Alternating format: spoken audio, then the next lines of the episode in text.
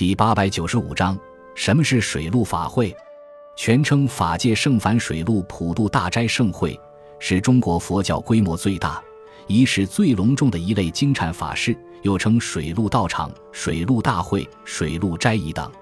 主要目的是普渡六道众生，超度水陆一切鬼神。主要内容是设斋诵经、礼忏施食。水陆法会持续时间很长，最少要三天。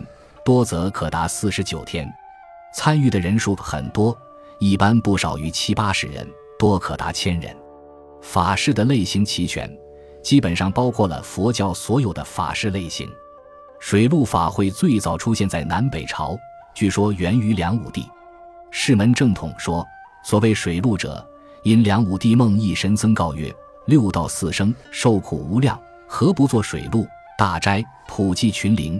帝因至公之劝，搜寻贝叶，早夜批览，即降阿难于面燃鬼王建立平等胡石之意，用之遗文，遂于润州金山寺修设。帝公临帝席，命僧右禅师宣文。南朝灭亡后，水陆法会式微。唐中期一度复兴，但再度衰落。北宋时期，经政府和佛家的倡导，大兴于世。